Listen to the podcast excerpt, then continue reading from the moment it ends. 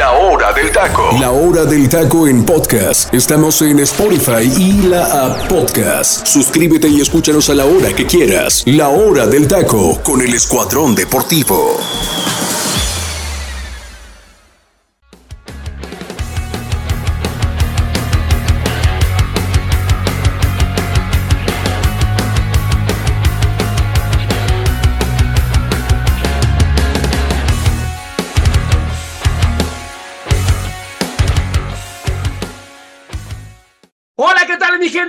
Buenas tardes, muy, pero muy buenas tardes. Dios me los bendiga muchísimo. Muchísimas gracias por estar con nosotros en un programa más de la hora del taco. De verdad que sin ustedes no sería posible este programa. Gracias, mi gente. Gracias a toda la gente que nos escucha desde Guatemala. De verdad que hay muchísima gente desde allá, toda la gente que nos escucha de Argentina, de, de, Brasil, muchísima gente nueva que también nos está escuchando. Muchas, muchas gracias España, que también ya hay nuevos integrantes también de España que nos están eh, escuchando. Así que, pues de antemano, muchísimas, muchísimas gracias. El día de hoy hay mucha, pero mucha información en la cual vamos a tocar aquí en el programa. No sin antes quiero presentar al elenco que se encuentra conmigo el día de hoy, un elenco de lujo, un elenco extraordinario que además sabe muchísimo, muchísimo de fútbol, mi gente. Primero, quiero darles el número telefónico que tenemos en cabina para que nos manden ahí un mensajito, mi gente. Solamente recibimos mensajito de audio por el momento, todavía no podemos recibir llamadas, solo mensajes de audio o bien escrito. Así que el número telefónico es el 5542 820053. Lo repito, mi gente, 5542 820053. Aquí estamos a sus órdenes. Manden mensajitos de qué es lo que les parece el programa, en qué podemos mejorar, qué tipo de, de, bloques quieren que toquemos más, a lo mejor lo de la situación de femenil, que se está viviendo el mundial, eh, lo, lo, de la situación de la League lo que ustedes nos digan, mi gente, en dónde pongamos más énfasis, aquí vamos a estar atentos. Así que, pues ahí está el número telefónico y también, también rolitas, el momento musical, que ya sabe que lo metemos aquí en el programa y son peticiones, eh, han sido peticiones de la gente, así que por favor, pues ahí manden los mensajitos a partir de 80s, 90s, hasta 2015, mi gente, estamos ahí atentos. Así que, pues, muchísimas, muchísimas gracias. Voy contigo, vámonos con la belleza del programa. Mi compañera Gaby, ¿cómo estás, Gaby? Muchísimas gracias por estar aquí. Buenas tardes. Buenas tardes a todos, un gusto saludarles, un gusto estar nuevamente con ustedes y lista para hablar de fútbol. Lista, lista. Voy contigo, Eduardo. ¿Cómo estás, amigo? Buenas tardes. Gracias por estar aquí. ¿Qué, qué tal, José Muy buenas tardes. Gaby también, muy buenas tardes. Sí, ahorita como lo comentaste, tenemos muchos temas de qué hablar, tanto de Leagues Cup como lo, las transacciones que se están haciendo en la Liga MX, entre otros temas. Así es, así es. No, no, bueno, vamos a comenzar el programa, mi gente, con una pregunta en general, muchachos, con una pregunta en general que quiero eh, que debatamos aquí entre los tres. ¿Qué equipo para ustedes sienten que se va a llevar el, torneo de la League Cup? ¿La Liga MX o la MLS? Voy contigo, Gaby. Para ti, ¿qué, qué liga ves mucho, con mucho más posibilidades de poderse llevar este torneo? Pues nos vamos a las posibilidades, yo creo que la MLS, por lo menos le están poniendo mm. un poquito más de seriedad. Okay. Eh, he visto, en los partidos que he visto, eh, siento que los, los, los, de la Liga MX lo están tomando un poco como preparación, porque hay que recordar que la Liga MX ya está en curso, es decir, los, mm. los equipos mexicanos ya están en competencia, no así los de la MLS, que para ellos este es un torneo un poco más eh, relevante. Me parece destacado que eh, también se está prestando para equipos que normalmente en la Liga MX no uh -huh. tienen un buen resultado, uh -huh. lo tengan. Pero yo creo que se lo va a llevar eh, algún equipo de la MLS. Algún equipo de la MLS para ti se lo lleva. Yo siento que la situación del, del nivel en ambas ligas ya no está tan disparejo como antes, ¿eh? como antes se decía, muchachos, que era muy disparejo eh, y se notaba realmente eh, pues e esa situación con los de la Liga MX en situación de nivel. Inclusive, la, eh, recordemos, la MLS pues apenas está, está, ya lleva un buen tiempo, es una liga que tiene un crecimiento muy importante, donde también ha pasado grandes futbolistas, pero me parece que ya nos están emparejando en situación de nivel, Eduardo. Para ti, ¿quién se va a llevar la, la League Cup, amigo? ¿Qué liga le ves mucho más posibilidades que se lleve este torneo? Yo me quedo también, como lo dijo mi compañera Gaby, con la MLS. Es que este torneo está hecho para la Liga de Estados Unidos. Digo, primeramente están jugando en es una gran ventaja para la mayor parte de los equipos de la MLS. Por parte, sí, eh, hay, hay, equipos mexicanos, pienso yo, que están preparados para poderles competir a la, a la MLS, a los equipos de la MLS. Pero siendo sinceros, este torneo está hecho para ellos. Está hecho para que los equipos de Estados Unidos lo ganen. Quizás, quizás sí hay equipos mexicanos que sí puedan ponerle algo de emoción y drama y posiblemente llegue un, creo que ya tenemos una noción de qué equipos mexicanos posiblemente pasen a la siguiente fase, pero fuera de ello, lo vuelvo a reiterar, es un torneo para que los equipos de Estados Unidos, de Estados Unidos puedan de alguna manera demostrarle a la Liga MX que le pueden competir. en su cancha, pero que le pueden competir. Ahora, ahora también yo siento que es una situación mucho más dispareja para el futbolista mexicano, Gaby, ya que pues también sería interesante que el siguiente año que, que hicieran el Lisco vinieran a, los, a, jugarlo aquí en, en, los estadios de la Liga MX. Obviamente eso nunca va, va a suceder porque el negocio pues está ya en Estados Unidos y lo hacen por negocio, porque realmente no, no se llenaría yo creo un estadio Azteca viendo un, no sé, América contra Galaxy, por ejemplo. No creo que se llene el estadio Azteca. ¿Tú crees que serían buenas entradas si, si hacen algún día esa combinación de, de ponerlo aquí en México? No, es un hecho que es eh, la sede y hasta que pase algo muy extraordinario seguirá siendo Estados Unidos. Simplemente hay que ver todos los partidos de la selección mexicana que se juegan en aquel país, ¿no? Y eso es porque, pues, eh, la, los, los boletos para entrar al estadio son mucho más costosos allá, la, el poder adquisitivo de la gente es mucho más grande allá, pero además tienen otra cuestión, hay no nada más mexicanos, hay mucha comunidad latina que ve a los equipos mexicanos. En México, pues evidentemente solo serían los equipos mexicanos. Entonces, eh, sí es una cuestión de, de, negocio. Yo creo que, ah, o sea, yo no veo mal eso hasta cierto punto. Y creo que lo que se hizo mal fue la planeación. O sea, si, se, si la liga se juega en el momento en el que las dos ligas están eh, de como de pretemporada, creo que tendría un mayor éxito a nivel de, de, espectáculo y a nivel de calidad.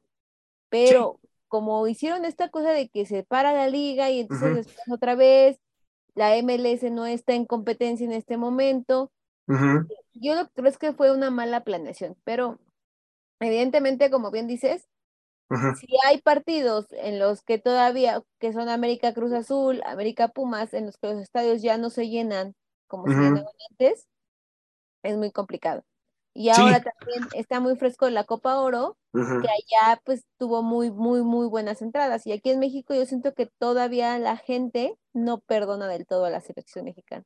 No, no, no, no, no. Tanto que eh, la muestra, ¿no? En los últimos partidos en el Coloso de Santa Úrsula, no hubo un lleno total en el Coloso y, se fueron abucheados. Entonces, me parece que a la gente, a la gente en México no llenaría ni siquiera ningún estadio, ¿eh? Me parece que si intentan hacer un día en, el próximo año, por ejemplo, que manden el evento a, la Liga MX, a los estadios de la Liga MX, me parece que ningún estadio se llenaría. Es más, ni siquiera en la final, ¿eh? A mi punto de vista. Y mucho menos si queda un equipo, eh, equipos de, de, la MLS, imagínense lo que sería, ¿no? Que la final la jugaran en México. Equipos de la Liga, eh, de, de, la Liga de Estados Unidos, pues la verdad es que ni siquiera iría la gente, pero bueno, eh, lo hacen, lo hacen definitivamente por el negocio, porque allá la gente, pues sí va, sí compra los boletos, sí consume, y, me parece que lo van a seguir haciendo allá muchísimo, muchísimo tiempo. ¿En qué puede beneficiar al futbolista, Eduardo? ¿En qué beneficia al futbolista este tipo de torneos, amigo? Yo, yo considero que este tipo de torneos sirven más como partidos de preparación. Okay. Y lo digo porque no es por menospreciar a, o infravalorar a equipos de la MLS, algunos equipos, pero pienso yo que es un torneo nomás, un torneo más de preparación. De hecho, por lo regular, la Liga MX hace partidos de preparación en Estados Unidos, tanto con equipos de la MLS, así como equipos de Europa, como equipos, ah, mismos equipos de la Liga MX. En el caso de Cholos, por lo regular, ellos se enfrentan a las Águilas del la América en San Diego constantemente. Así que yo lo veo más como un, un, como un torneo que sirve para que los jugadores pues puedan algunos jugadores que no tengan demasiados minutos en la liga tengan una oportunidad para poder demostrar a sus equipos que tienen el la suficiente capacidad y rendimiento para estar dentro del campo y jugando, pero los partidos de la Liga MX cuando vuelva a cuando vuelvan de nuevo a la apertura 2023. Así que pienso yo que sí, solamente es un, torneo más para poder, poder ver qué jugadores mexicanos o jugadores de equipos mexicanos, poder saber si son capaces de poder estar como titulares o en el 11 ideal dentro de la apertura 2023. Sí, sí, sí, me parece que también es una, pues es una buena oportunidad para los jóvenes. Ahora también que lo aprovechen. Y, concuerdo con Gaby, ¿eh? Eh, siento que los equipos de la MLS son los que le están dando más seriedad que los de la Liga eh, MX. Para un claro ejemplo, y, y comenzamos también hablando de este partido, Pumas, Pumas, la verdad es que el primer tiempo de Pumas fue muy triste, fue, le pasó por encima el, el, equipo de de Montreal, pero por encima, no le metió más goles porque no, no pudo. Ya después el turco intentó hacer estos cambios, intentó hacer modificaciones y me parece que Pumas se equilibró en la segunda mitad, tanto que empató y bueno, ya en los penales pues es, eh, eh, lo, lo, terminaron ganando bien los, los de Impar de Montreal porque terminaron eh, haciendo mucho mejor las cosas desde el manchón penal. Pero Gaby, ¿cómo, cómo calificas a estos Pumas en, en su primera participación en, en, en, este torneo? Bueno, ya en, la inauguración de, de, de este torneo para ellos. Para mí Pumas estuvo en un 50%, ni siquiera llegó al 80% de, de, su, me parece, de su capacidad. El primer tiempo desaparecieron completamente, no existió el equipo como tal. Eh, una, una, formación rota, porque a pesar de que tienen una buena, una media cancha interesante, parecía que saltaban esa media cancha, no sé si por... Eh, temor o no sé si trataban era como un tipo de estrategia, ¿no? Como para llegar más rápido a la portería rival.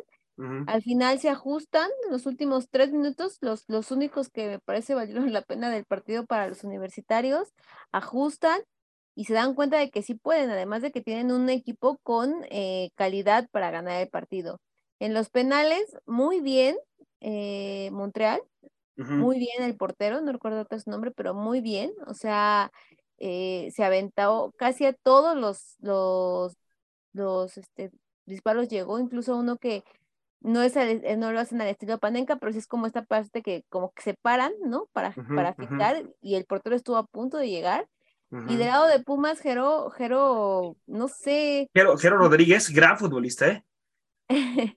Yo sé, pero como que no, no, este, muy gesticuloso, muy, altanero de alguna manera, que yo entiendo que es, es, parte de la posición de ser portero, pero eh, como le decía, pégamela acá y se la mandaban para ese lado y se aventaba para el otro lado. No adivinó una sola. Sí, una sí. sola, una sola no, no se aventó bien. Y bueno, se quedan con un punto. Hay que recordar que en esta League Cup no puede haber empates en los, en los partidos. Entonces, si llega a haber empate, se van directo a los penales y se reparte un punto para el que pierde, dos puntos para el que gana. Vamos a ver la siguiente jornada a, a Pumas, que como, como les decía hace rato, yo creo que están tomándolo un poco como este entrenamiento, como, como para agarrar más fuego en la, en la temporada, porque además el premio de esta liga no es muy, pues como, no sé, el campeón, el, campeón, eh, recordemos, mi gente, a toda la gente que nos escucha, aparte de que les van a dar eh, pues una situación económica, ¿eh? ya por jugar el partido, ya es una situación económica para el club de Pumas y Impar de Montreal, y eso va a suceder en todos los equipos. Entonces, ya ahí ya hay una ganancia. Luego, eh, el que gane, que sea campeón, le van a dar el, el boleto para que juegue la, la, la, CONCACAF, que te da, que te da el boleto para que vayas al Mundial de Clubes. Entonces, me, me parece que es, por lo menos si tienes algo en por qué competir, ¿no? O sea, el futbolista no siente esa desilusión de que, sí, o sea, sí estoy en el torneo, pero ¿qué voy a, qué voy a ganar? ¿Qué voy a, para qué estoy en este torneo? ¿Cuál es el objetivo de este torneo? Me parece que el futbolista, pues dentro de eso, mm, pues sí hicieron bien esa situación de que es el que sea campeón, que tenga el pase automático para, para jugar eh, pues la, Liga de Campeones de CONCACAF, ¿no? Y ya obviamente eso, pues obviamente tienes que pelear y ser campeón para que te vayas al Mundial de Clubes. Entonces me parece que ahí sí fue una buena decisión por parte de ambas ligas y, y pues a esperar, a esperar a ver qué, qué pasa con Pumas. Pero sí, la verdad es que yo me quedé sorprendido, muchachos, yo se los tengo que decir. Yo veía a Pumas sacando el resultado, ¿eh? Con Impar de Montreal porque Impar de Montreal es un equipo que fue generado en 2012, eh, fue apenas esta franquicia, y realmente díganme ustedes qué ha hecho en la liga de la MLS como para que Puma se hubiera puesto serio, le pasa por encima. O sea, de verdad, si Puma se hubiera puesto a jugar como como sabemos que se pone a jugar el equipo, porque cuando Puma se pone a jugar bien, es un equipo muy dinámico, es un equipo que sabe hacer bien las cosas. Me parece que, vuelvo y repito, no le están dando la seriedad los equipos mexicanos. Y, y además, de Mohamed, pues tiene que aprender mucho de, de, esta, esta derrota. Ojalá, ojalá y tenga la victoria, Gaby, porque ya no puede perder Pumas el siguiente partido, si no es el fin. Así es. Una derrota y se, regresan a, entrenar, pero ahora en cantera. Aquí está obligado Pumas, Eduardo, en este torneo, amigo, como equipo grande, porque hay que clasificarlo como un equipo grande en la Liga MX. Aquí está obligado en este torneo?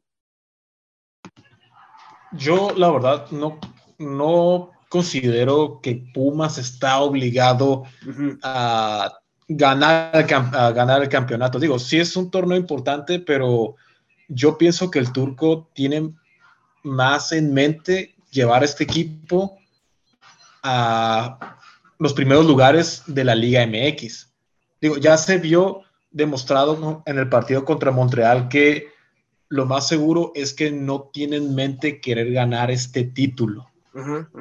Quiero, quiero, considerarlo de esa manera. Y yo pienso que no es el único equipo mexicano que también toma en cuenta esto, porque saben que es un torneo que apenas está iniciando, que no, no tiene la suficiente, no consideran que tenga la suficiente relevancia como jugar, por ejemplo, una Conca Champions o una Liga MX. Sí veo, yo pienso yo que para el siguiente partido Pumas eh, puede hacer cambios para poder quizás pasar a la siguiente fase de grupo, pero fuera de eso, no, no lo yo pienso que no, no, les, no le va a dar la suficiente seriedad para este torneo. Sí, pues es menos, esa es mi perspectiva al, respecto. Sí, sí, sí, yo también concuerdo contigo. Siento que Pumas, eh, además de que este equipo siento que ha arrastrado un poco la cobija en ese sentido, eh, ha arrastrado un poco el prestigio. Ya lleva unos buenos años también sin levantar el título en la Liga MX y me parece que, que si no se pone las pilas, va a ir perdiendo esa hegemonía. Pero bueno, vamos, vamos a ver qué es lo que pasa con Pumas, mi gente. Y vamos a hablar, vamos a hablar, muchachos, ya pasando al siguiente bloque, de lo que pasó con Cruz Azul. Con Cruz Azul y la presentación del mejor futbolista del mundo, como lo es Lionel Messi. Gaby, un partido como de película, un partido, híjoles, que la verdad, la verdad, en el papel, Cruz Azul jugó muy bien al fútbol, pero no la metió, no la metió, le faltó la contundencia y bueno, se termina, se termina llevando la, la derrota. ¿Para ti fue merecida la, la, derrota por parte de Cruz Azul o crees que se merecía por lo menos el empate? Yo creo que Cruz Azul se mereció el, merecía el empate por lo menos. La verdad, me parece que hizo un muy buen partido, pero tenía toda esta eh, performance detrás, ¿no? Que era el primer partido de Leo Messi con el Inter de Miami, el primer partido de Leo Messi eh, con un equipo de la MLS, David Beckham en las gradas, LeBron James en las gradas, todos nada más para ver a Leo Messi. Y a esto aúnale la presión que tiene en los cementeros por esta cuestión de todo lo que se está filtrando del topo que hay en Cruz Azul, ¿no? Ya la semana pasada incluso Tuca eh, encaró a un reportero en la rueda de prensa eh, diciéndole que si tenía pruebas de lo que decía, pues que lo, lo, lo, lo mostrara, ¿no? Eh, hoy, no sé si, si ha podido revisar las redes sociales, pero este diario Record saca un video en donde Tuca les dice a los jugadores precisamente de Cruz Azul que al que obtenga una tarjeta amarilla, se le van a, quitar 50 mil pesos, ¿no? Es una multa de 50 mil pesos interna porque él considera que una tarjeta amarilla es eh, ridícula, ¿no? Por reclamar al árbitro.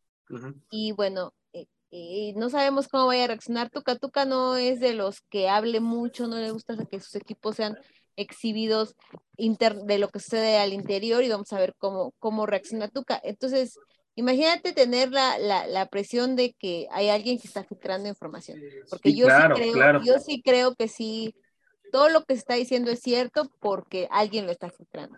Después, la presión de que vas a jugar contra el mejor jugador de, del mundo, ¿no? Campeón del mundo. Y la presión de que todos van a ir a tu partido, pero no te van a ir a ver a ti.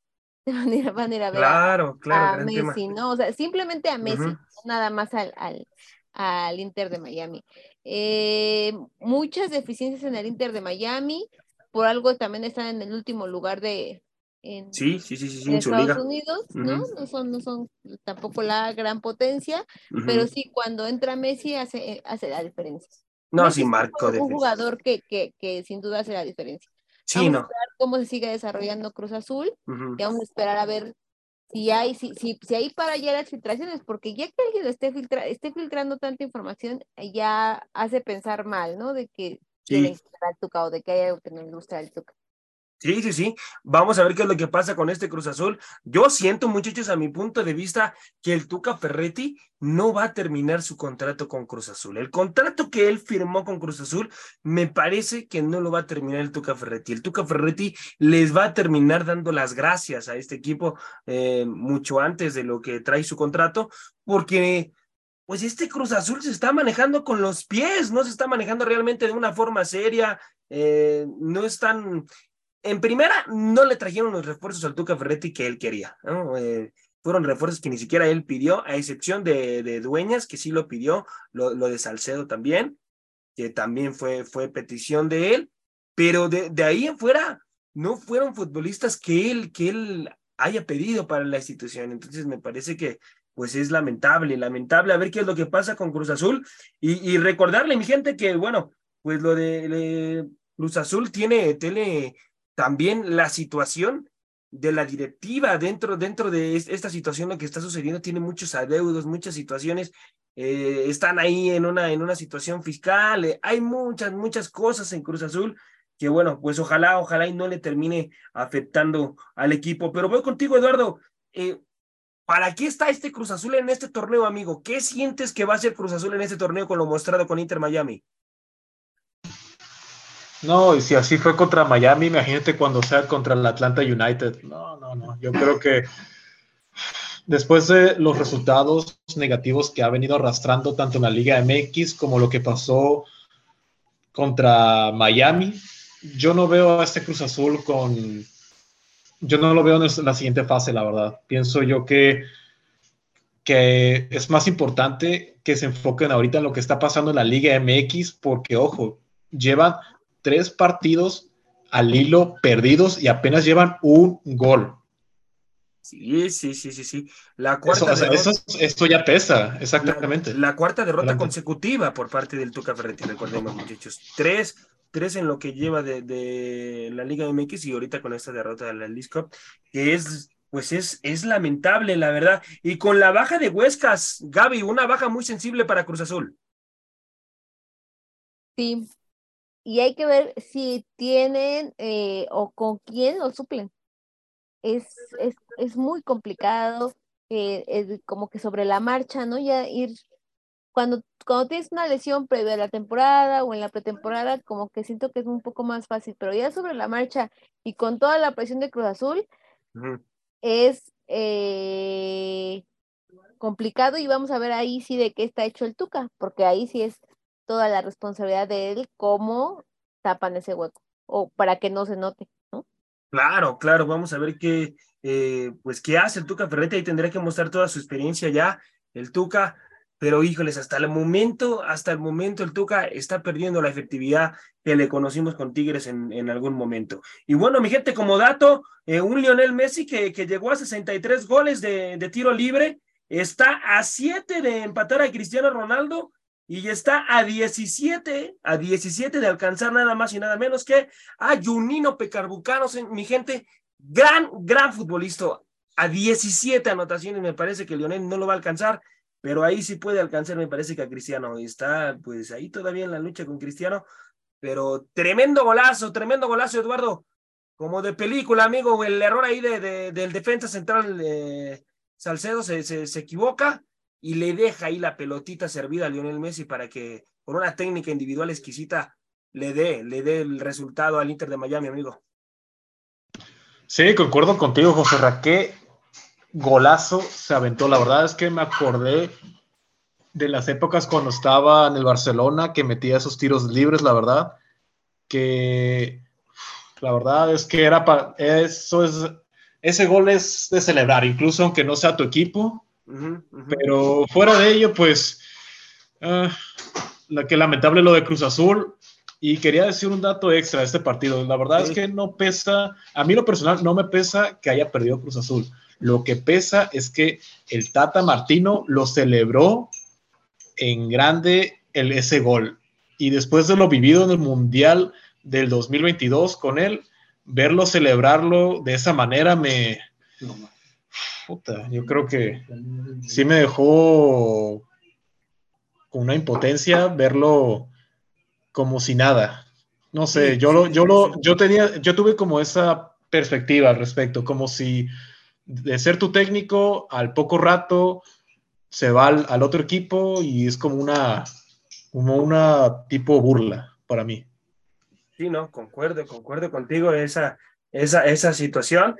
Y bueno, pues a esperar, a esperar a ver qué es lo que pasa. Pero Gaby, ya para cerrar este bloque, ¿qué se le espera a Lionel Messi con, con el Inter de Miami eh, a su llegada? ¿Qué esperas de este muchas futbolista? Playeras, que venda muchas playeras. Yo creo que eso es la, la, lo primordial. la calidad de Messi no está, no está en duda. o, no, o, no, es un jugador que llegue a ver a ver qué hace, o no es un jugador al que se le tenga que estar como un chicotito atrás de él. Messi ya ha demostrado con creces, la calidad que tiene, ha demostrado con creces el futbolista que es. Esto, yo lo, lo que se espera de Leo Messi en, en, la MLS es evidentemente que sea un ganador, porque es un ganador nato. Eh, y la otra es esa, que venda muchas playeras. O sea, eh, hay que ver cómo explotaron las redes del Inter de Miami eh, a, la, a la hora de que se había anunciado la contratación de Messi.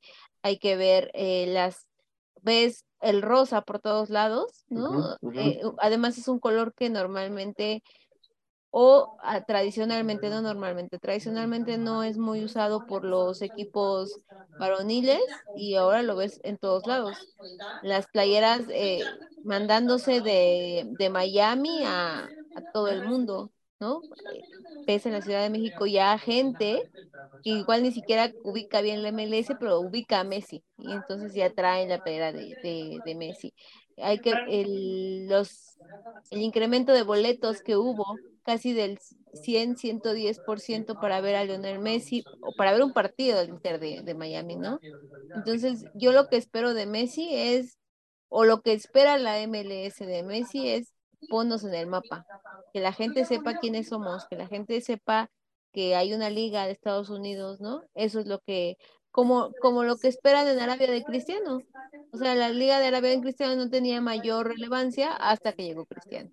Sí, y además, eh, pues ya empezaron ahí, desde que llegó Cristiano, esa liga empezó a tener mucha más en nivel, en situación de, de ser vista, porque en nivel adquisitivo esa liga, no, sé están muy bien económicamente, pero en, situación de ver, de ver esa liga, me parece que desde que llegó Cristiano mejoró muchísimo esa situación. Pero bueno, Eduardo, ya, ya prácticamente para cerrar este bloque, amigo, ¿qué harías tú si fueras el técnico de Cruz Azul teniendo cuatro derrotas consecutivas, amigo? ¿Cuáles serían los cambios que harías a corto plazo en esa situación? Yo pienso que los cambios, uf, uh, yo primero, yo lo habría, hablaría con los directivos al respecto de la situación actual mm. que está pasando en el club, mm. de los resultados dados y yo vería alguna, yo vería alguna forma de poder um, levantar el ánimo y, el, y la moral de los jugadores y no es la primera vez que pasa. Pienso yo que sería más una junta entre todos para hablar al respecto de la situación y poder encontrar la raíz del problema que está afectando el rendimiento y que, y que debido a ello está dando malos resultados en el equipo. Porque hay causas, o sea, hay causas por las cuales este equipo no está dando resultados, ya sean factores um, externos, ya sea un factor psicológico, etcétera, pero yo vería, yo buscaría la raíz del problema, más que nada. Sí, sí, sí, la, raíz del problema de Cruz Azul. Claro, y arrancarlo en, el momento. Porque sí. tiene solución, pero ya depende ahora sí que de los mismos directivos.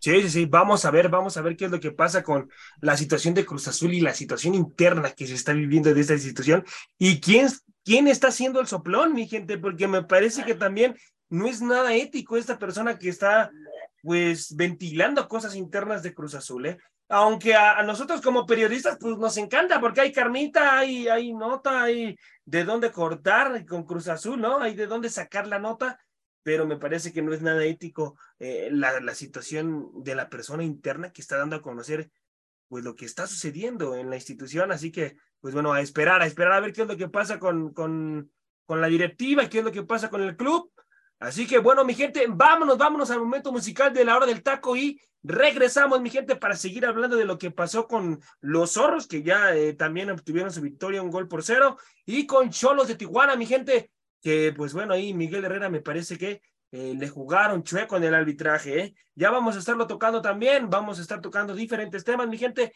pero vámonos, vámonos al momento musical de la hora del taco, mi gente. Nos relajamos un instante y vamos al momento musical de La Hora del Taco. La Hora del Taco.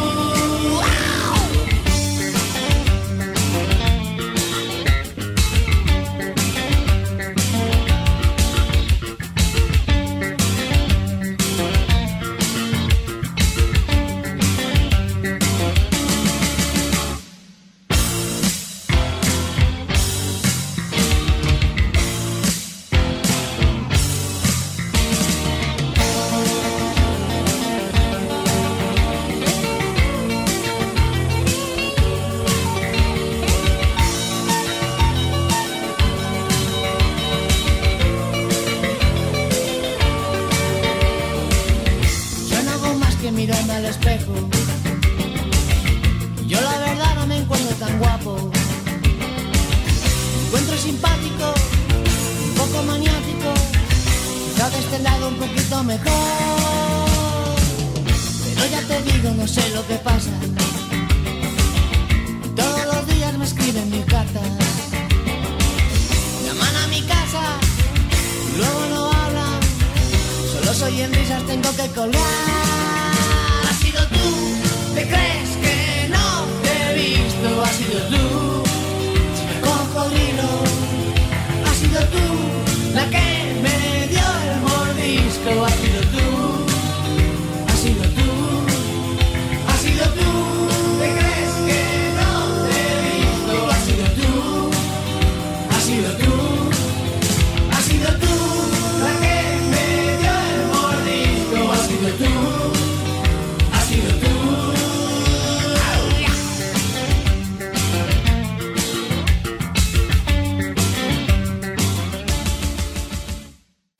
Esto fue el momento musical de La Hora del Taco. Continuamos. Y bueno, mi gente, estamos de vuelta, estamos de vuelta, mi gente, después de escuchar esta tremenda, tremenda canción. Buen provecho a todos los que estén disfrutando de sus sagrados alimentos. De verdad que muchísimas gracias. Pero vámonos, vámonos contigo, Eduardo. Danos un poco más de información acerca de esta tremenda rola que nos deja el teacher Delfino Cisneros, amigo. Vaya canciononón que nos acaba de dejar el día de ahora el teacher, que es de este grupo de rock en español, Hombres G. La canción se llama El ataque de las chicas cocodrilo. Es una canción que fue lanzada en 1986 junto al álbum. No voy a decir el nombre porque la verdad está un poco grosero, pero está considerada en el lugar 185 de la lista de las mejores 250 discos de rock iberoamericano, según la revista norteamericana Outward. Esta canción hace referencia a que a un grupo de hombres que son acosados por, por mujeres, que incluso les dan mordiscos, que les llaman por teléfonos, que los tienen, que son stalkers, en pocas palabras. Y esta canción se convirtió en una, como una maldición para ese grupo porque no podían acudir a este grupo a cualquier lugar porque sentían como una presencia de que estas muchachas iban a ir por ellos. Incluso esta canción está inspirada en las seguidoras más aguerridas que podrían arriesgar y dar su vida por este grupo. O sea, esta canción sí, sí está Sí, tiene, tiene un heavy. significado im- importante ahí, amigo, medio complicadón, pero está interesante esta canción, amigo. Claro, o sea, cu- cuando un fan es de ma- ama tanto a su, ya sea un artista, a un grupo, eh, es capaz de dar su propia vida con tal de pasar un rato con ellos. Y vaya que no es la primera vez que pasa con un artista, con un grupo, la verdad. ¿eh? Sí, sí, sí, no es la primera vez. Hay muchos más grupos, mi gente, que también pues tienen este tipo de mensajes, este tipo de canciones cuando, cuando se ponen a, a escribir, pero tremenda, tremenda rola que nos deja el teacher Delfino Cisneros como siempre. Así que bueno, mi gente, vámonos, vámonos a tocar el partido con Cholos de Tijuana. ¿Qué le pasó a Cholos? Un partido que a mi punto de vista yo esperaba que fuera mucho más aburrido, pero tuvo ahí algunas emociones interesantes, Gaby.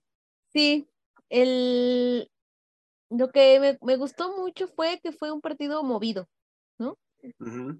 Creo que por ahí tuvieron algunas eh, fallas, pero yo resaltaría que como estoy, estoy buscando una, una, una palabra para definirlo, un partido que atrajo a la gente por un momento, ¿no? Que, porque como decíamos, veíamos el partido de Pumas contra Montreal y era de sueño, o sea, era de, de por favor hagan algo, ¿no? Sí, sobre todo la primera mitad con Pumas en ese partido. Ajá, sí. el de Sí. Cruz Azul, Miami, más allá de lo de Messi, nos pareció un ujú. partido muy plano, pero este en Sí. particular me pareció muy, muy, muy atractivo, más allá del resultado, que, pues bueno, no benefició mucho a los mexicanos.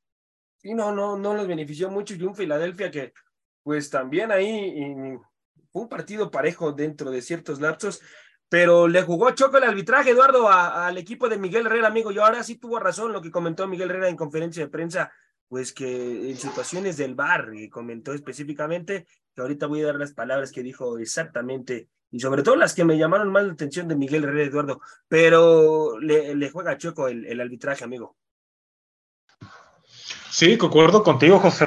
Y la verdad, digo, yo como aficionado de Tijuana, sí molestó que otra vez el arbitraje beneficiara al equipo local, porque viendo el partido, lo que pasó en el primer penal a favor de, de Filadelfia, oye, eso estaba fuera del área. Sí, no era penal, concuerdo. No era, no, era, no era, ahora sí que el famoso no era penal, otra vez se repite aquí.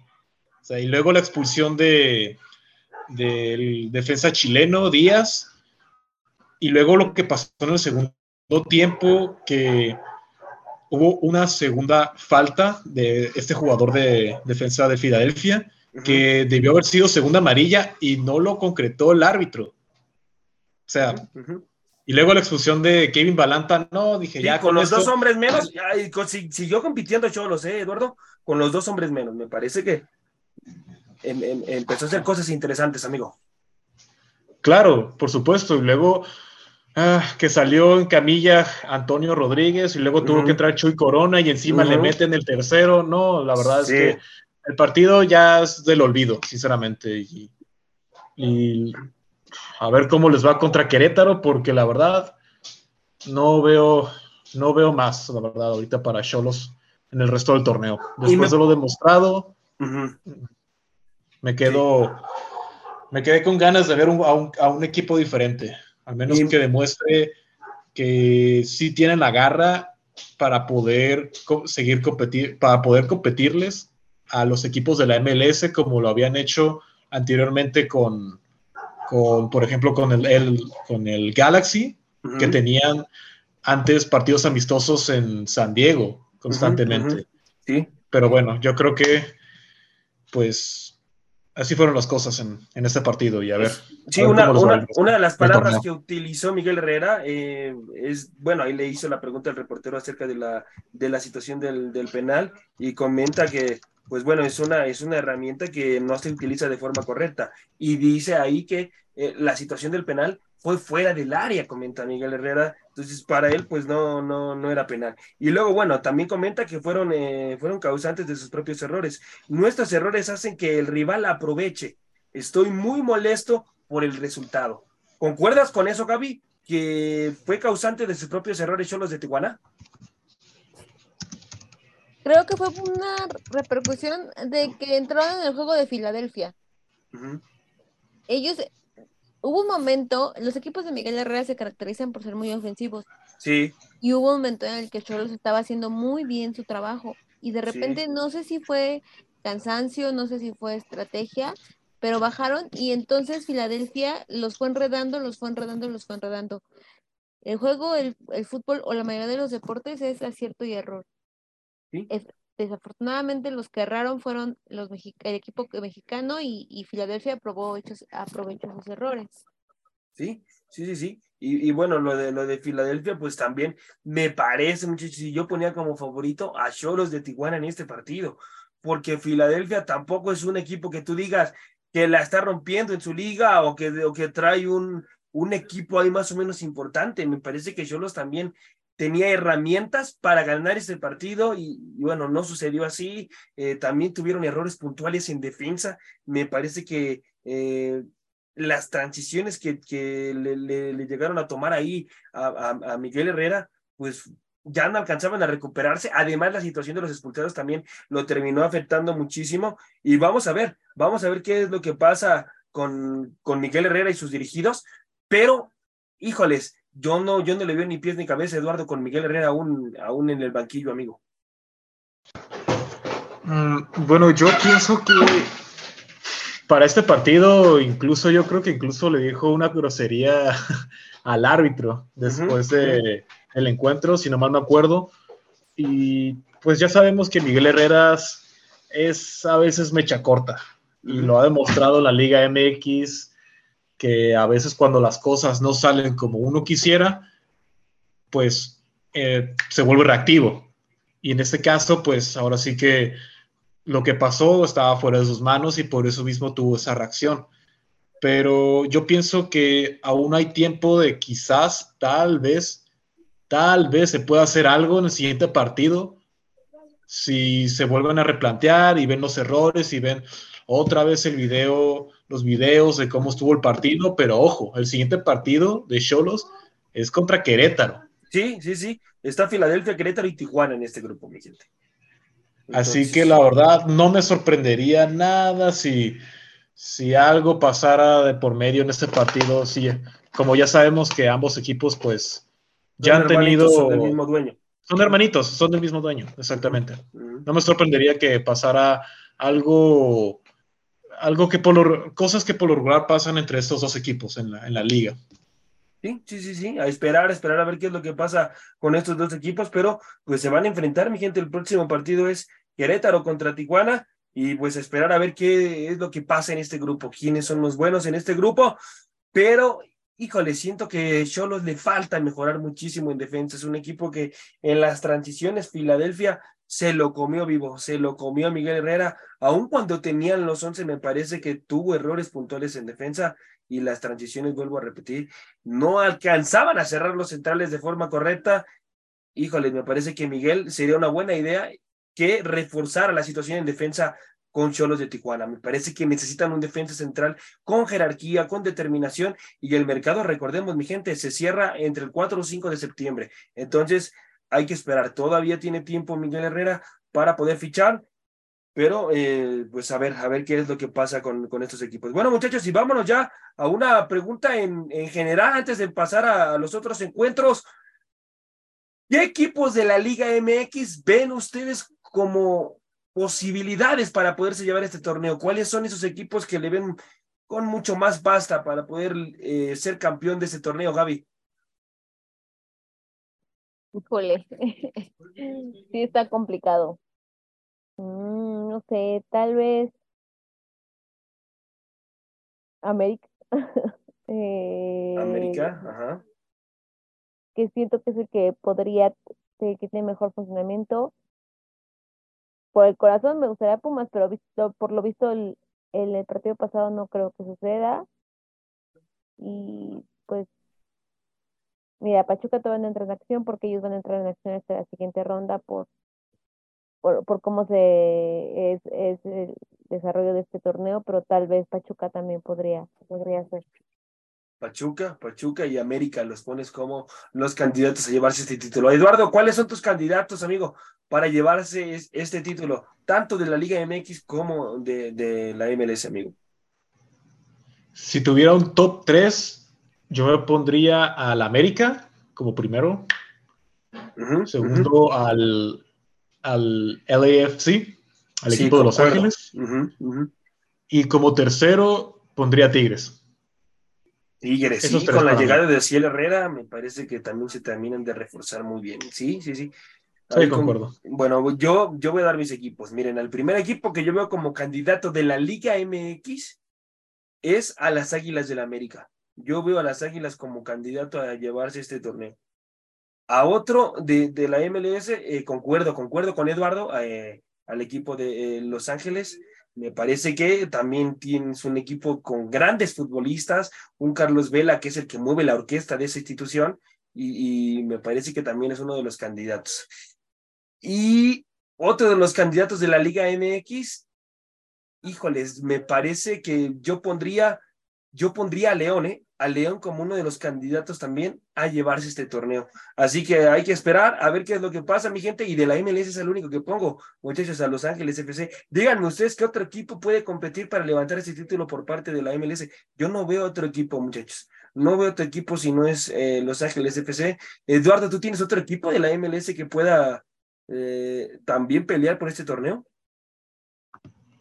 Estaba pensando en el equipo de Cincinnati uh -huh. FC, con eso el que le está yendo bien ahorita en la MLS. Uh -huh. Me parece que va en, primer, en los primeros lugares. Sí, es el segundo lugar. Es el segundo lugar. Uh -huh. Sí, que estaba pensando en ese club y fuera de ese equipo, la verdad, ahorita. No, bueno, quizás, quizás con la llegada de Messi, pero ya es. Ya sería ya sería como un, uh, un posible equipo, la verdad. ¿Y a Chivas, a Chivas no lo ven como candidato a poderse llevar ese título, Gaby? Híjole, no, honestamente no. Tú no lo ves, no lo ves como candidato para poderse llevar este torneo. Bueno, sí, yo también concuerdo contigo, yo no veo unas Chivas así como, como candidato a poderse llevar este título. Vamos a ver qué es lo que pasa.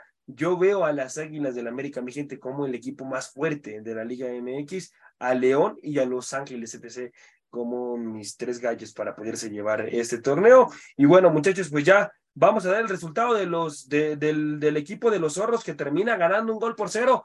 Un partido también para el olvido, mi gente. Un partido también ahí triste, un partido sin mucho ritmo, una primera mitad para dormir. Ahí intentó hacer cosas distintas, los zorros intentaban brincar un poco más las líneas, marcar diferencia, pero me parece que no pasó nada espectacular en este partido. Y se termina llevando el resultado porque fue el equipo que más intentó hacer cosas eh, diferentes dentro del campo, marcar diferencia, y se va una generación importante, muchachos, con este equipo, como lo es Julio César Fuch, lo de Quiñones al América, y bueno, lo de Ociel Herrera Tigres, Gaby. Pues sí, así tal como, como lo mencionas, siempre hay equipos que ya como que empiezan a tener sus, sus generaciones o sus jugadores que se entienden y cuando empiezan a salir en bandada, híjole, qué difícil es para el entrenador, ¿eh? Porque si se va uno, bueno, dices, bueno, cubro uno, pero cuando empiezan a, a tener esta como inercia de, de empezar a irse en bandada, les complica mucho al equipo, al entrenador, a los compañeros y, y hay que esperar a ver cómo, cómo es el funcionamiento. Sí, vamos a ver, vamos a ver qué, qué pasa. Pero bueno, pues los zorros me parece que van a sufrir en ese torneo, mi gente. Y pues terminan, terminan sacando el resultado bien contra, contra Nueva York, que es un equipo que no intentó hacer absolutamente nada. Mar- el que hizo mucho mejor las cosas en la cancha fueron los zorros.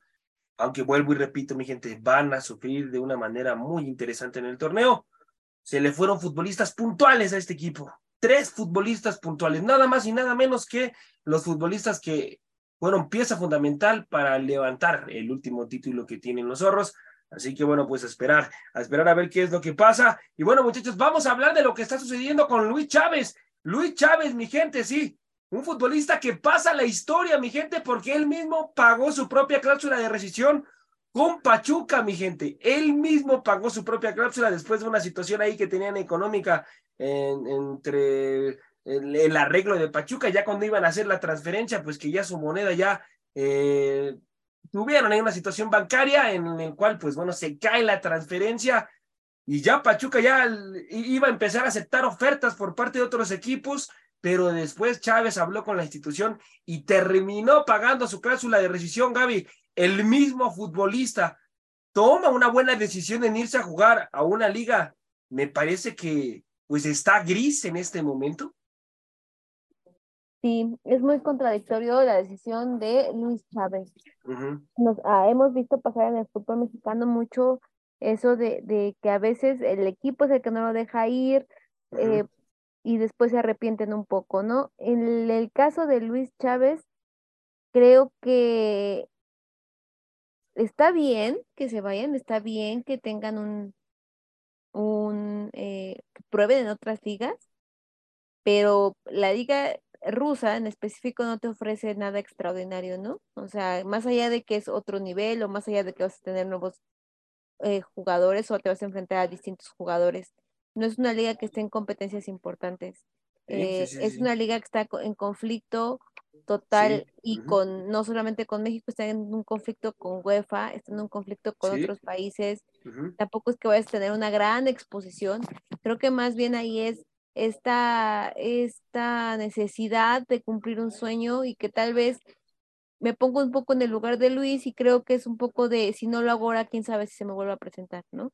Por la edad, por la edad principalmente, eh, eh, porque ahora cada vez más, en, es- especialmente en Europa, los, los jugadores debutan mucho más jóvenes, ¿no? Ya no, ya ni siquiera a los 18, ya están debutando 16, 17 años. Entonces creo que, creo que un poco eh, eh, el- la, la situación de Luis Chávez o lo que él piensa es, si no me voy ahorita, no sé si tenga otra, otra oportunidad, ¿no? Se va, se va al Dinamo de Moscú, mi gente. Ya es nuevo futbolista del Dinamo de Moscú. eh, pero, híjoles, que el propio futbolista haya pagado su propia cápsula de rescisión es porque quería irse a Europa sí o sí, ¿eh? Cueste lo que cueste, él se quería ir, bueno, se termina yendo, termina pagando él mismo su propia cláusula, pero me parece que toma una mala decisión, inclusive en lo personal, Eduardo, porque es una, es una liga, amigo, donde no va a tener competencia de Champions League, no va a ser visto, me parece que su, su situación en en, en el ranking futbolístico pues va a bajar muchísimo, así que toma una mala decisión eh, el futbolista o crees tú que sí tomó una, una decisión correcta, amigo? Bueno, yo considero que más fue una decisión desesperante para él, porque tiempo atrás él ya quería irse a Europa, pero no había tenido la oportunidad anteriormente de poder hacerlo debido a las cuestiones ah, de negociación que tenía Pachuca con otros clubes y que no se daba. Y luego estaba esta cuestión del, de la cláusula de rescisión. Y ahora, sí, ahora pues ya es tanta la necesidad, como lo había comentado mi compañera Gaby, de querer ya poder, eh, de, porque querer jugar en el fútbol europeo, que es capaz ahorita de de tirar ya la casa por la ventana y ya querer jugar en esa liga para poder cumplir con, pienso yo que una alta expectativa que, tenía, que ya tiene por lo que ha hecho con tanto con Pachuca, con la selección mexicana, que pienso que él mismo no se da cuenta que posiblemente esto no le va a ayudar para su crecimiento futbolístico. o sea, y hay otras, quizás hay, puede reconsiderarlo y quizás ver otras opciones y no necesariamente tenga que ser a ese equipo. Me parece ser que había un equipo en Países Bajos que también lo estaba buscando. o sea, quizás pueda reconsiderarlo para jugar en un, en un club, en un país que actualmente no tenga los problemas que tiene ahorita los problemas políticos, mi gente, sí tiene problemas políticos, exactamente. Tiene situaciones políticas que, híjoles, eh, le puede costar muchísimo a Luis Chávez. Inclusive a mí se me hace una mala decisión del futbolista porque pues baja, baja por completo la situación del valor en el mercado futbolístico cuando te vas a una liga que se encuentra en esta situación, en una situación gris y que además pues está peleada con la UEFA. La UEFA ya les quitó toda participación de la UEFA Champions League y de cualquier torneo que esté en UEFA no va a poder participar el Dinamo de Moscú. Así que bueno, pues me parece que el futbolista toma una mala decisión. Solamente el tiempo, mi gente, solamente el tiempo, eh, pues le dará la razón a Luis Chávez si tomó una decisión correcta o no. Pero bueno, muchachos, vámonos al siguiente bloque y vamos a hablar también de la llegada, de la llegada de Ociel Herrera. Ociel Herrera es nuevo futbolista de los Tigres, Gaby. Con la llegada de este futbolista, puede hacer cosas más interesantes en el torneo de la Liga MX como la League Cup? Me parece que es mucha responsabilidad siempre poner todo en un solo jugador. ¿no? Y Tigres ha demostrado que es un buen conjunto. Yo creo que este jugador llega más que nada a, eh, a seguir apuntalando, a seguir manteniendo un nivel alto y ahí yo creo que también es por un cambio de, no me gusta decir esta, esta situación de equipo viejo, pero creo que eh, Tigres ya está dando cuenta que necesita ir renovando su equipo poco a poco y no de un jalón, como luego suele pasar, que hacen la renovación de un jalón y en lo que te adaptas, en lo que si el jugador está listo, en lo que si... Se adapta al sistema de juego. Ajá, entonces creo que un poco las contrataciones de Tigres este año van por ese camino, ir empezando a renovar, empezando a ver cómo ir incluyéndolos en el en el sistema que ya tienen y vamos a, siempre he sido de la idea de esperar por lo menos a ver un partido y ver cómo juega y a, partir de ahí empezar a juzgar o empezar a hacer alguna crítica hacia el trabajo de, del jugador, ¿no? Entonces, esperemos, llega con un muy buen cartel, tampoco es un novato. No, no, no, no. No es un novato, no es un chavito que vaya a debutar, ¿no? No, no, no. Evidentemente tiene su calidad probada, pero esperemos a verlo cómo se adapta al conjunto de Tigres. Eh, para ti no tenía que haber esperado un poco más de tiempo, Eduardo, un año más terminarse de consolidar su carrera en los zorros, amigo. Pienso yo que mm, llegar a Tigres, como lo comentó mi compañera Gaby, es una también una gran responsabilidad, ya que Tigres sabemos bien que es un equipo que demanda mucho. demanda mucho y es capaz de pagar las cifras que sean necesarias para conseguir el jugador que quiere. Y eso ya lo he demostrado en estos años y con los títulos que ha ganado. E incluso yo vi, bueno, vi una noticia que ahorita que está haciendo, que hizo los exámenes médicos, se, veía, se le veía al jugador que tenía una cara que no, que, quería estar en todo, en cualquier lugar menos ahí. ese punto. y lo, reventaron en las redes sociales. En las redes sociales, los mismos aficionados de Tigres comentaron, eh, hicieron comentarios negativos del jugador porque se veía con una cara que no, simplemente no quería estar en Tigres. Pero eh, yo por la información que, me han dado, muchachos, ahí hay ciertas fuentes, me comentan que, la, situación con, con, este futbolista es que su representante habló con él, ¿eh? habló con él y le hizo saber que aguantara un poco más, que se esperara un poco más para que se terminara de consolidar con los zorros, para que eh, fuera tomado ya ahora sí más en cuenta con los zorros Además de que con los Tigres le hizo saber el representante de que iba a ser un poco más complicado para él hacerse titular.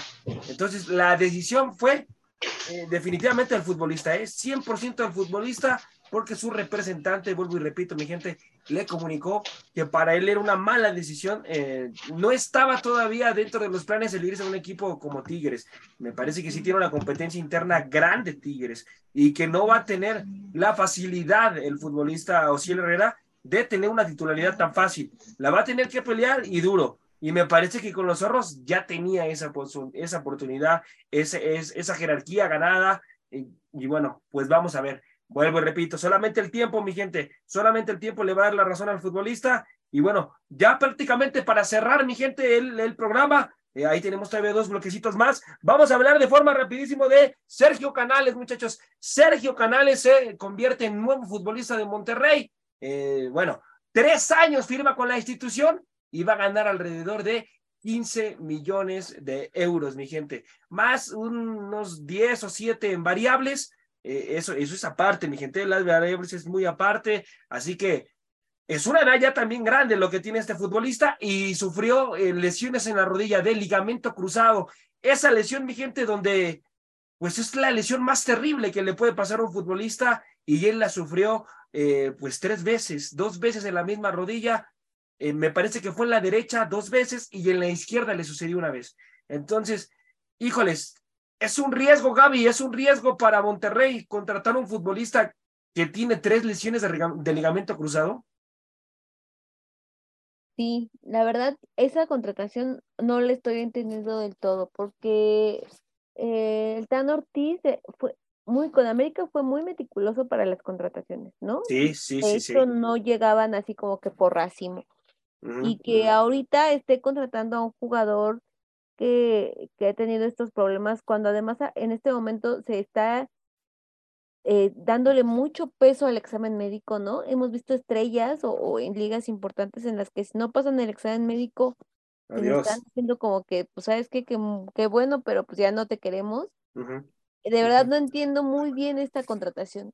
Espero que a lo mejor y sea más una percepción que tenemos nosotros los periodistas que de algo que esté pasando y ojalá este chavo esté muy bien tenga una buena temporada y Canales nos diga, por esto me contrataron. Pero en este momento, si tú me preguntas, yo no entiendo muy bien qué está esperando eh, Monterrey. Y Eduardo, eh, eh, Canales, pues bueno, ya de una calidad reconocida, amigo. fue futbolista del Real Madrid, que pasó nada más por el Real Madrid, mi gente, hay que decirlo. Sí, sí fue futbolista, pero pasó, pasó de, pasó de noche, mi gente. No, no fue ese futbolista en el cual la institución esperaba mucho más, porque es un futbolista con una calidad exquisita. ¿Se puede convertir uno de los mejores futbolistas en la Liga MX, amigo? ¿O no es para tanto? Después de haber escuchado las lesiones de ligamento que tenía en las rodillas y con la edad que tiene, la verdad es que mm, quisiera pensar que sí, porque en su trayectoria ha tenido altas y bajas. Y una de esas um, trayectorias a algún punto pues, pues fue el Real Madrid y no cualquiera puede llegar al Real Madrid. Y aparte pues fue, eh, pues era un referente para el Betis. Pero ahora sí que cualquier cosa puede pasar en la Liga MX y yo la verdad le deseo lo mejor al jugador, a lo, mejor al jugador español, pero mm, hemos visto anteriormente que muchos jugadores extranjeros llegan a la Liga MX y que han sido traspasos eh, con cifras muy altas y las expectativas eran tantas que el las expectativas eran altas, pero el rendimiento fue muy bajo. Así es. y el que, salió, el que salía perdiendo, pues era el equipo que lo que consiguió el jugador. Así que no, no sabría decirte hasta que ya veamos al jugador dentro de la cancha en este, en este torneo, la verdad. Sí, miren, mi gente, pasó, pasó por equipos como eh, Racing, ahí fue donde, pues realmente, pues fue el equipo donde nació, donde, donde, pues fue el que le dio la oportunidad, mi gente. Racing de Santander, en el del 2008 a 2010, después de 2010 se va al Real Madrid, mi gente, del 2010 a 2012 está en el Real Madrid, y bueno, ya después el Valencia, el Valencia se hace de sus servicios de 2011 a 2012, y bueno, ya después otra vez el Valencia del 2012 a 2014 lo tiene. Ahí es cuando empieza a sufrir esas lesiones en la, en la rodilla con el Valencia. Y ya después lo contrata la Real Sociedad, vuelve a fracturarse otra vez la lesión con la Real Sociedad en, la rodilla. Ahí se lesiona dos veces la rodilla con la Real Sociedad. Así que bueno, pues es un futbolista que ha pasado sí por equipos de Europa, no equipos que tú digas que son importantes, la Real Sociedad es un equipo, digamos, de media tabla, eh, el Valencia, pues es un equipo interesante también en España, un equipo importante, pero de ahí en fuera, pues en el Real Betis es donde más ha marcado diferencia, Gaby, este futbolista. Sí, compañero de Laines, de Guardado, que eh, es muy querido por la afición. Sí, sí, sí, sí. sí. Y eso, te digo, eso es como lo, lo bueno, lo que se podía abonar como para decir, ah, pues sí, va a ser un gran jugador. Pero no sé, tendríamos que esperar a ver, porque además este Monterrey es un equipo muy rápido. Sí. Y vamos a ver si, si llega con la misma rapidez, con la misma agilidad. Ajá, ajá. Y que además, muchachos, perdón que te interrumpa, Gaby, a ver si se adapta al sistema de juego del Tano, Gaby. Porque el Tano, sus equipos le gusta que sean rapiditos, dinámicos. Exactamente, eso es lo que voy, por eso te digo, yo me inclino más a, esperar por lo menos saber eh, cómo viene físicamente y ya de ahí, pues sí, ver si tiene la, la capacidad o si tiene el talento que se espera de él. Y bueno, fue, eh, fue campeón, en, eh, campeón europeo en el sub-17 en Turquía 2008, mi gente. Campeonato europeo en sub-19 también. la, la, plata la obtuvo ahí en Francia 2010. Y bueno, pues ahí tiene muchas más eh, presillas que, que tuvo en su momento cuando iniciaba como futbolista tiene grandísimas condiciones, mi gente. No es un futbolista que sea rápido, ni mucho menos. Es un futbolista que tiene una visión de campo extraordinaria y que si se pone serio, se pone en ritmo futbolístico, tiene la responsabilidad del compromiso con Monterrey, me parece que se puede llegar a convertir en uno de los mejores futbolistas de la Liga MX. Si no llega con responsabilidad y ya sabemos que han llegado cada petardo a la Liga MX de los cuales esperábamos mucho y no terminaron dando nada, entonces pues vamos a ver, vamos a ver qué es lo que pasa. Vuelvo y repito, solamente el tiempo eh, pues nos va a dar la razón si fue una buena decisión por parte de Monterrey, pero me parece que es una decisión peligrosa, muy, pero muy riesgosa, sobre todo por las tres lesiones que ha sufrido este futbolista y en qué zona, en qué zona de, del cuerpo. Así que pues esperar. Voy contigo, Gaby, ya para cerrar el programa. Platícanos de la situación de femenil. ¿Qué está pasando en femenil? Una América que pues un hat trick de, de Katy Killer, amiga, pero ¿qué más, qué más nos tienes que platicar acerca de la situación en femenil? Sí, Katy Killer robándose el show. Todo el mundo queremos a Katy Killer, una playera que diga. y bueno, sí, la jornada 2 se puso en marcha ya. El, Querétaro venció 4-0 al San Luis. Raro porque San Luis venía a dar un muy buen partido contra, contra Juárez y eh, se, se, borró totalmente. Después Mazatlán pierde en casa 3-0 ante Toluca. Las Tigres de eh, ahora de Milagros, que era la entrenadora de Juárez, fueron a su ex, con su ex equipo de la entrenadora, le ganaron 4-0 en su estadio. Lo que hablábamos justo antes de que iniciara el programa, las Pumas regresaron, hicieron un muy buen partido porque habían perdido en la jornada pasada entre América, le ganan a Atlas, otro muy buen equipo que es normalmente eh, protagonista y bueno, ahorita ya vienen las goleadas. Primero, la de Rayadas, 7-0 a León, después la de América, 6-0 a, eh, a Santos y Chivas Chivas que va a darle está ganando a, Puebla. Hay que esperar los partidos que se disputarán el lunes, que es el Rayadas eh, contra las Cholas y el Pachuca contra el Cruz Azul. Rayadas, que es un equipo fuerte, eh, Gaby, en, el, fútbol femenil y que se esperan grandes cosas de esa institución para en lo que inicia este torneo. Claro que sí, siempre se esperan mucho de las regias, tanto de Tigres como de Monterrey, de América, de Chivas, y, algo que me gustaría resaltar esta jornada es que el viernes fue el Día Internacional del Perro y sabemos que la Liga MX suele hacer distintas campañas dependiendo las eh, efemérides.